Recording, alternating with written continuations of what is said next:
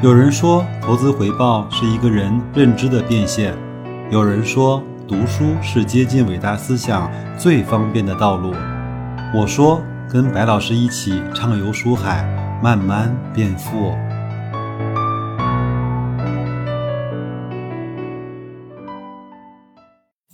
各位听友，大家好啊！我们今天又是一个周三，我们继续来学习《闲来一做 S 化投资》这一本《慢慢变富》。我呢，其实花了不少的篇章和时间来去分享它的最后一章，叫“投资心法”的内容。我是这么想的，就是其实，在我们个人投资者在做投资的时候呢，方法其实不是那么多，因为我们也不是专业人士，就是买入好的公司，持有跟他一块儿去成长。为什么这么简单的方法我们都没有办法去坚持呢？我们的心啊会乱，所以我想。花更多的时间跟大家一块儿来分享投资心法的一些问题。那么本期呢，我们来分享这个题目就叫做“投资重要的是相马”。作者说啊，与他几位做投资的朋友交流的时候呢。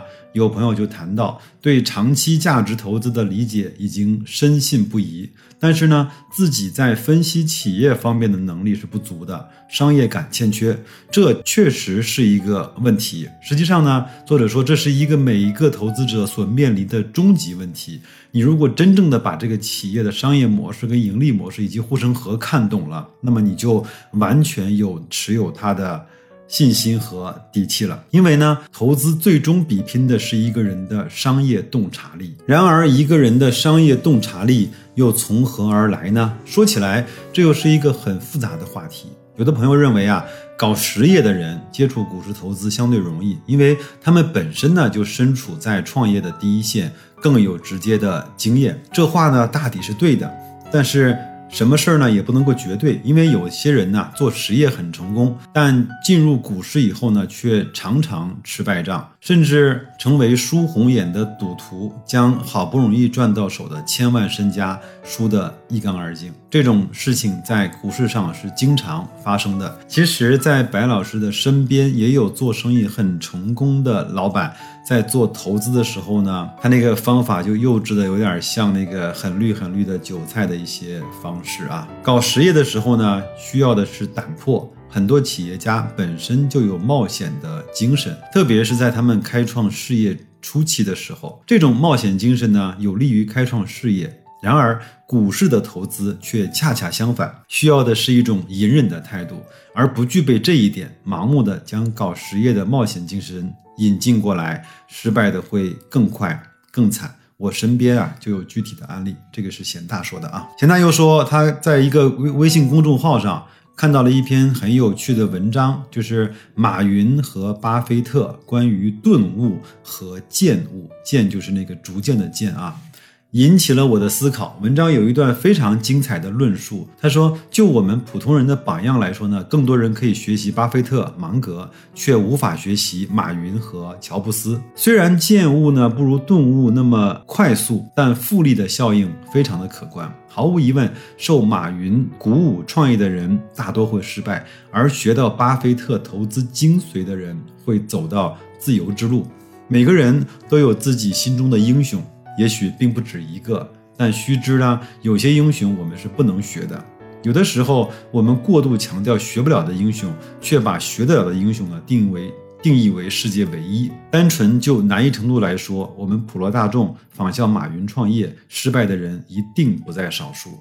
而我们若仿效巴菲特的方法来进行股市投资，虽然不敢说人人都可以投资成功，然而就实现财务健康来说，却是很多人都可以做得到的。其实啊，我们未必要成为像巴菲特那样的人，只要能够通过自身的财富命运的改变，让自己生活的好一点点就可以了。现在我们还是回到开头的话题，作为一个普普通通呢没有创业经验的股市投资者。当如何培养自己的商业感觉和商业洞察力呢？其实，如果拿白老师自己的例子来说呢，我本身就是在一家呃从事贸易或者是代理和商业的公司工作了很多年。我们上面有厂商啊，旁边有竞争对手，下面有我们的代理商，也有我们在各个品牌的那些最厉害的人，在我们这个行业在工作。本身我们就要去看整个的市场容量，也要看一个省、一个市、一个区域的 GDP，还要看它整个经济的构成的结构。包括我们也会去给代理商算账，它整个它的经营投入、产出、ROE，它的资金周转、库存周转、它的风险控制、它的成本控制，这其实本身就是一种。对没有上市的公司的一种财报的剖析和学习，个人觉得呢，可能这样的工作经验和这种个人经历呢，是相对比较适合我在投资上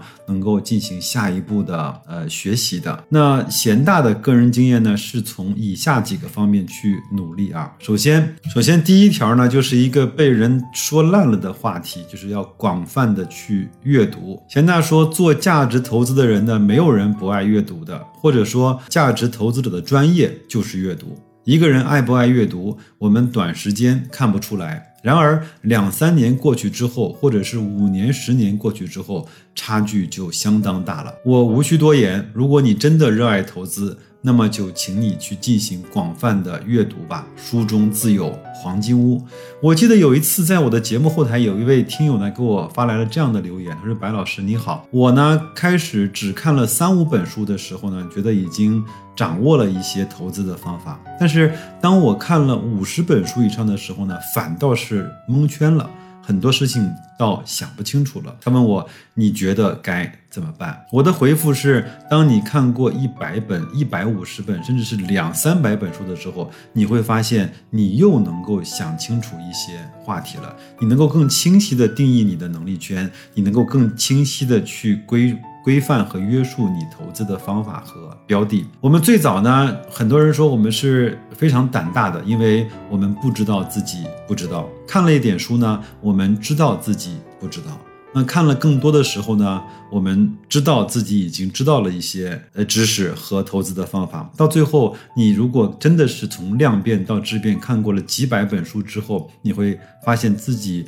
慢慢的到了一个最佳的状态，就是不知道自己已经知道了这些事情的境地。那关于多看企业家的传记呢？一个人的经验有两种，一个是直接经验，一个是间接经验。直接经验的取得是人们参与具体的实践活动而得来的。然而呢，人生有涯。人生大部分的经验还是来自于他人的间接经验。就像我这么钟爱格力，但是我一直也没有办法去格力的那个代理体系或者是生产体系，呃，去做任何的工作的经验。我只能够通过读财报、读研报、读新闻，自己去平时收集，能够获得一些在那个行业的一些很少很少的知识的积累，对吧？在一次投资的分享会上啊，一位搞投资的朋友说。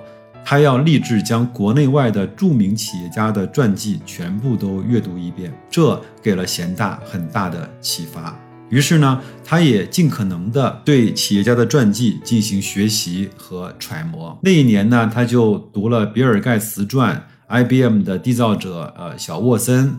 包括《资本的秘密》、洛克菲勒自传、马云全传、乔布斯传、任正非的内部讲话、下一个倒下的是不是华为、褚时健传、松下幸之助全传、盛田昭夫传、稻盛和夫传奇、本田宗一郎等电子书。以上这些书，白老师大部分都看过，有的看的仔细，有的看的稍微的粗略一些，但是基本上我都知道。那通过阅读这些传记呢，我进一步的了解了中外。著名的企业家艰辛的创业历程，对企业的商业模式、他们的创业天赋，以及他们对人生、对社会深度的思考所得，都有了清晰的认识。我跟很多人说过，我是一直在读这一本杂志，叫《中国企业家》，从大概二零一零年开始吧，就在读这本。杂志一直读到了今天，有很多当时对那些企业家最正面、侧面或者是深度的这种剖析和了解，都是从那本杂志所获得的。我也是跟很多人推荐过这本杂志。这种阅读和思考呢，对于认识和分析企业是很有帮助的。特别是今天，我们都处于一个幸运的网络时代，电子书呢可以一键下单，且价格低廉，电子书的性价比是很高的。更为重要的是，我们通过电子书的阅读呢，一下子就将自己的阅读量提高了。还有就是多研究企业的案例。俗话说啊，台上一分钟，台下十年功。做很多事情呢，都要有一个长期积累的过程。股市的投资当然也不例外。虽然我们最后的投资标的仅仅是几家不多的企业，然而这种精选却是建立在研究大量的企业基础之上的。比如，我们不但要研究成功的企业，还要研究去研究那些失败的企业。就比如说，我们要去阅读。吴晓波写的那一系列的大败局类的书啊，要研究所投资的企业，还要去研究所投资企业行业内的竞争企业。要研究所投企业现有的经营状况，还要研究它过往的经营历史；要研究所投企业的行业信息、行业背景，还要研究不同行业的行业命相，包括发展规律。通过对企业行业的不断的研究，我们在自己的头脑中啊，就逐渐形成了一个微观经济学的意义上的不同的企业模型。那么长此以往呢，这种见悟就会慢慢的显现出来，进而呢，提高自己对一家企业研判。和分析的能力，还有一条呢。贤大师说要用心观察生活，生活中并不是缺少美，而是缺少发现；生活中并不是缺少牛股，而是缺少智慧的眼睛。我常说，真理不远人，牛股呢，同样离人们也不远。其实股市中的牛股呢，常常就在我们的身边。我说过，投资者一定要常常的看中央电视台黄金时段的广告，因为我有我一直有这个习惯，就是一定要去看新闻联播和天气预报之间哪些公司在打广告啊。股市中的牛股啊，常常就会出现在央视新闻时段最黄金的广告。里面可以说，中央电视台天天将这些长牛股广而告之。我这句话呢，并不是笑谈。通过认真观看并仔细揣摩那些优秀企业的广告，是可以悟出很多东西的。比如，一家企业的产品和服务定位是什么？它能够抓住、打动消费者的地方在哪里？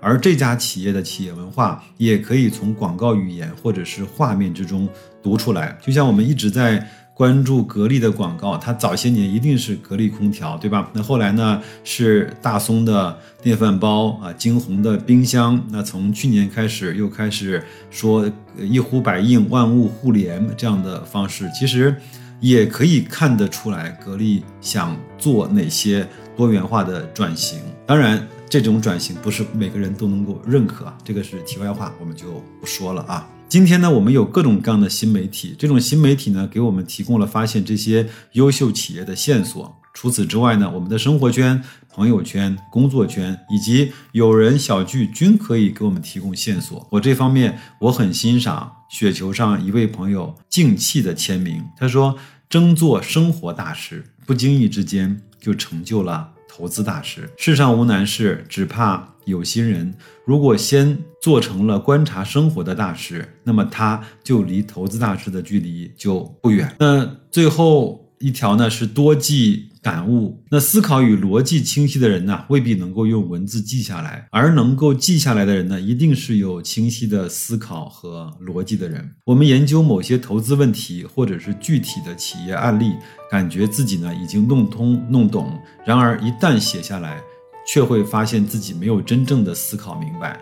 或者是思考的还不够完整、不够深入。写作的过程啊，就是不断思考、不断巩固、不断完善和不断提升的过程。我们看到有很多的投资名家、投资高手，他们都是写作的名家和高手，就是这个道理。所以呢，我一向倡导要将自己的所思所悟、所想及时的用笔写下来，这样练久了，即使达不到妙笔生花的境界，思考问题也会顺畅很多。渐渐深刻很多，这个其实白老师特别感谢这几年自己在做节目，因为有些节目呢，我会把一些。呃，新闻的片段或者是只言片语的一些想法，把它用节目的方式串成，其实它也是一篇文章，只不过我没有把它写下来，用提纲的方式帮大家讲了出来。那这样的话，我觉得这几年下来，我对很多问题思考和入手的这种方向和该怎么去用呃一二三四五的方式把它讲给大家来听，这种能力是得到了渐渐的提升的啊。今天的互联网的时代，我们。可以及时的将自己的文章分享到博客或者是像雪球这样的平台，与同道中人，哪怕是意见相左的人来交流和互动，可以使得自己的思考的精华呢得到升华，还能够弥补自己的短板。在这种互相碰撞、互相借鉴。互相启发之中，我们会产生智慧的火花，何乐而不为呢？我国春秋啊，有一个名叫孙阳的人，后来呢，人们由于忘记了他的他的名字啊，干脆称他为伯乐。他的故事呢，家喻户晓，人人皆知。伯乐的慧眼在于，他发现一匹看似普通啊，在用力拉着车的马呢，是千里马，于是呢，买下来送给了楚王。结果呢，这匹马。到后来驰骋沙场，立下了不少战功。那普通普通的马和千里马到底有什么区别呢？千里马在疆场上所向披靡，别的马呢都比不过它，而千里马拉车却不如普通的马。由此呢，我想到我们在股市上投资啊，是不是应该学会相马术呢？我们做不成实业创业领域里的千里马，我们就要学会去识别它们，而且难度呢，可能要。可能要比孙杨寻找千里马要小得多。退一步来讲，我们虽然做不成知名的伯乐，但是我们应该学着去做那个小伯乐，学会必要的相马术是不难的。而且一旦寻找到那种千里马式的企业呢，我们就可以安心的与它相伴就可以了。文章到这儿呢，就给大家分享完了。因为贤大在这篇文章里写的实在是太好了，白老师基本上也不再想去给他做什么补充和做一些呃随感而发的这种言论了。那我觉得还是各位能够多听听啊，然后多看看贤大的书，争取在投资市场上做一个自己领域能够非常呃好的识别出千里马的一个小小的伯乐。那就这样吧，祝各位工作愉快，投资顺利，再见。